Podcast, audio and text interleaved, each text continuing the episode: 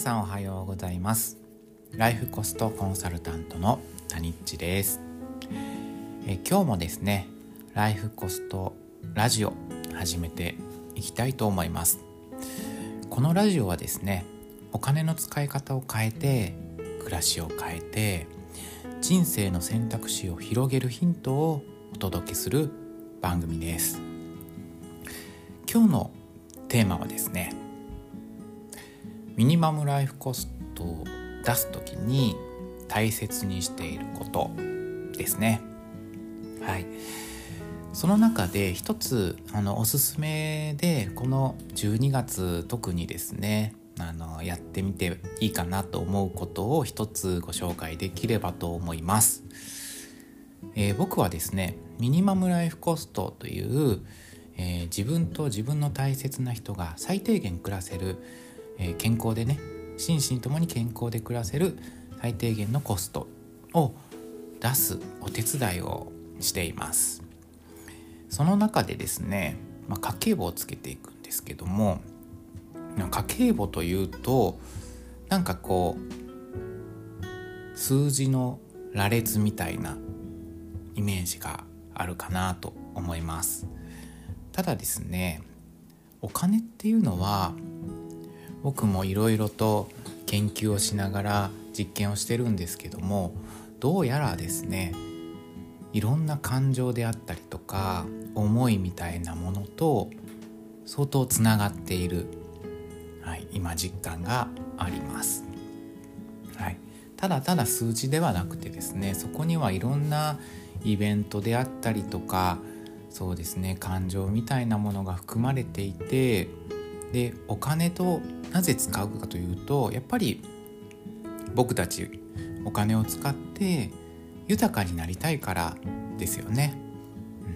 でその使い方に僕は間違いはないなと思ってるんですけどもその豊かになるこれってみんな違うんですけど結構漠然としてるかなと思います。えー、家計簿をミニマムライフコストを出していって家計簿をつけていく中でですね一番大事なのが価値観。そのやりたいこととか自分が何に豊かさを感じるのかそれを見つけてそこに沿ってお金を使っていくっていうのがめっちゃ大事なんですけどもそのやりたいことどうやって見つけんのって話ですよね。で僕がおすすめしている僕も毎年やってるんですけどね。11月12月にやりたいことリスト100これを作ることをやっています。はい、どんなのかというと僕はですね1枚のポストカードですね。これにやりたいことをひたすらめちゃめちゃ書きます。今年毎年やっているので僕は去年今年できたこと。じゃあそれを踏まえて来年やってみたいこと。それをいっぱい書き出します。去年はあ去年という去年考えたのはだいたい120個ぐらいありましたね。はい、で達成したのが達成というかできたことっていうのがだいたい70個ぐらいありました。で他のまあいくつかできなかったことっていうのは結構時間長期的にやりたいことであったりとかあとは実はやりたいってその時思ってたけどちょっと時間の経過とともにねいやそうでもないなって思うことがあったりとかしてまあ今達成率は、えー、そうですね60%ぐらいですかね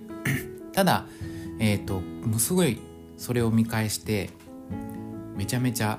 それを見返すことだけでも豊かになります。はい、そういうふうにやりたいことリストを書くっていうことそれはめちゃめちゃおすすめで自分の価値観っていうことを見るなんでしょうね指標みたいになってきたりとかヒントになってきます。で実際ねあのこのやりたいことリストどんなにちっちゃいことでも全然構わないし逆にめちゃめちゃ大きな夢を書いても OK です。はい、で100個とりあえず出してみる。で達成したりやってみたいって思うものやできたものに対しては僕は花丸をつけてるんですけどもそういうふうにこうそのリストを時々見てやりたいこと何だったかなあできてることなんだかなっ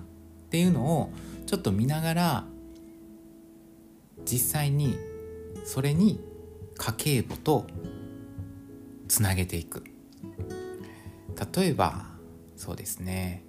僕も来年はまた海に子供たちと一緒に旅に出たいなと思うんですけどもそのために使うお金いつそれをやろうか、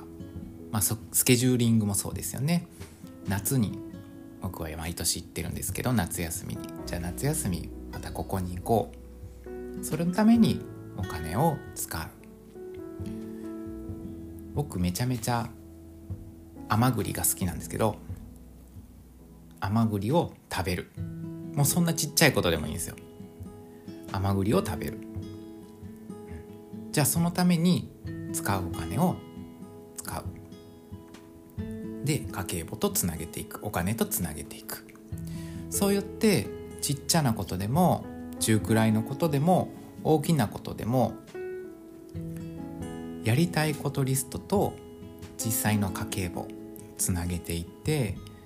毎毎月ちょっとチェックをしてみる。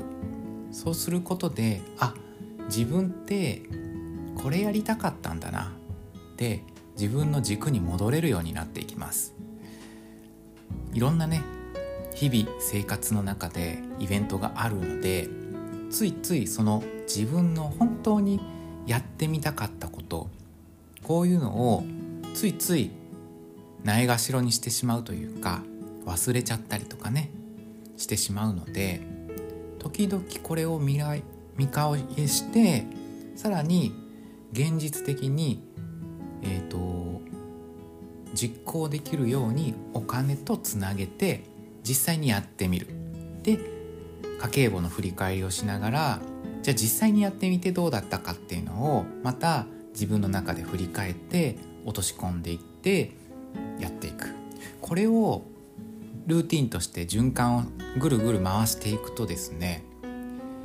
本当にやりたいことが見つかって実際にね実験をしているのでやってみていまいちだったことは来年やらない。めっちゃ楽しかってよかったことは来年もやってみる。そういうふうに毎年毎年僕はちょっと重ねているんですけども